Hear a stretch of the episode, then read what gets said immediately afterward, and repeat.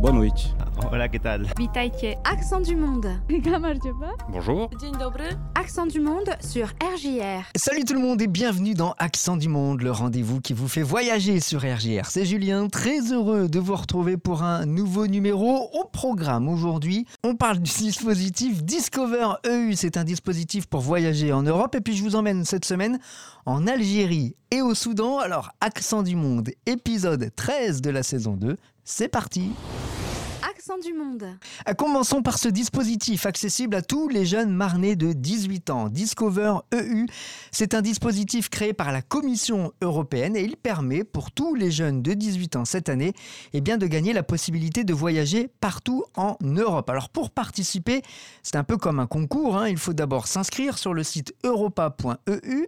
Il faut avoir 18 ans, avoir la nationalité d'un des États membres de l'Union européenne, donner son numéro de carte d'identité et répondre à un quiz de 5 questions sur les jeunes et l'Europe. Et un tirage au sort sera ensuite effectué pour gagner une carte interrail entre 1 et 30 jours du 1er juillet ou entre le 1er juillet et le 30 juin 2023. Tous les ans, ce sont des milliers de jeunes qui partent comme ça grâce à Discover EU. Pendant leur voyage, ils n'ont pas seulement découvert des pays, des villes européennes, leur culture, ils ont aussi rencontré les habitants, bien sûr, souvent ils se sont rencontrés eux-mêmes d'ailleurs.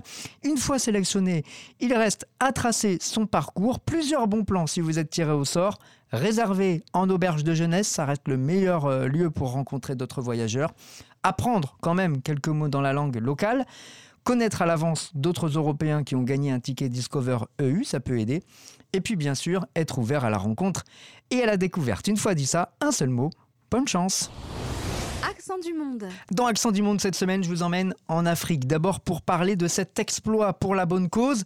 Mehdi est parti le 5 mai dernier de Paris pour un périple de 4000 km qui doit finir devant la porte de son grand-père en Algérie. Tout ça simplement en marchant et pour récolter des fonds pour construire un château d'eau dans un village en Algérie.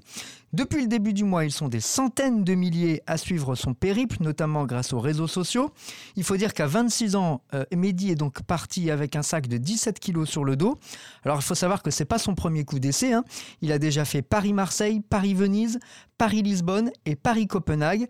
Il devait arrêter avant que son père, malheureusement, ne décède, ce qui l'a fait réfléchir et qu'il reprenne la route. Il a décidé d'aller voir son grand-père en Algérie et de le faire à pied pour, dit-il, méditer en marchant. Il a aussi donc ouvert une cagnotte partant du principe que si les gens veulent donner, autant que ce soit pour une cause concrète. Et donc pour lui, eh bien c'est la construction d'un château d'eau dans un petit village algérien. Et sachez que la somme a déjà été récoltée en quelques jours. Du monde. Finissons cet accent du monde par un- une autre initiative au Soudan cette fois avec la création de tuk-tuk électriques. Et oui, alors les tuk-tuk ce sont ces véhicules euh, légers qui remplacent un peu nos taxis nous ici en Europe, sauf que tout ça est, est polluant puisque ça marche à l'essence. Et donc une petite usine de tricycles électriques à Khartoum, la capitale du Soudan, euh, a créé des tuk-tuk électriques qui suscitent un véritable engouement. Jusqu'ici, ces véhicules fonctionnaient donc je l'ai dit à l'essence, donc très polluant, et puis en plus l'essence est devenue très chère.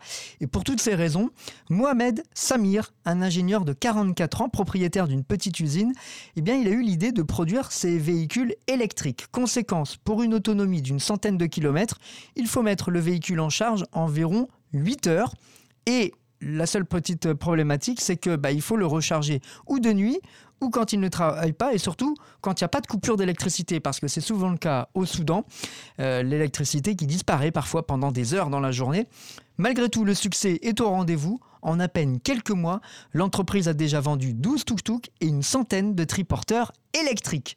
Et puisqu'on arrive à la fin de cette pastille d'accent du monde, eh ben, je vous propose de nous quitter avec un son soudanais. Le groupe s'appelle Saluté Yal Banot. Le titre s'appelle African Girls. C'est un groupe qui s'est créé après la révolution soudanaise. Plusieurs femmes se sont rencontrées et retrouvées après leurs études musicales à l'université d'Omdurman et à Khartoum. Un titre qui leur a valu d'ailleurs une invitation à l'émission Arabs Got Talent à Beyrouth, au Liban. Je vous laisse découvrir ça. Quant à moi, je vous dis adour, ça veut dire au revoir en soudanais, et à très vite pour découvrir un nouvel accent du monde. I'm an African girl. African girl, African girl.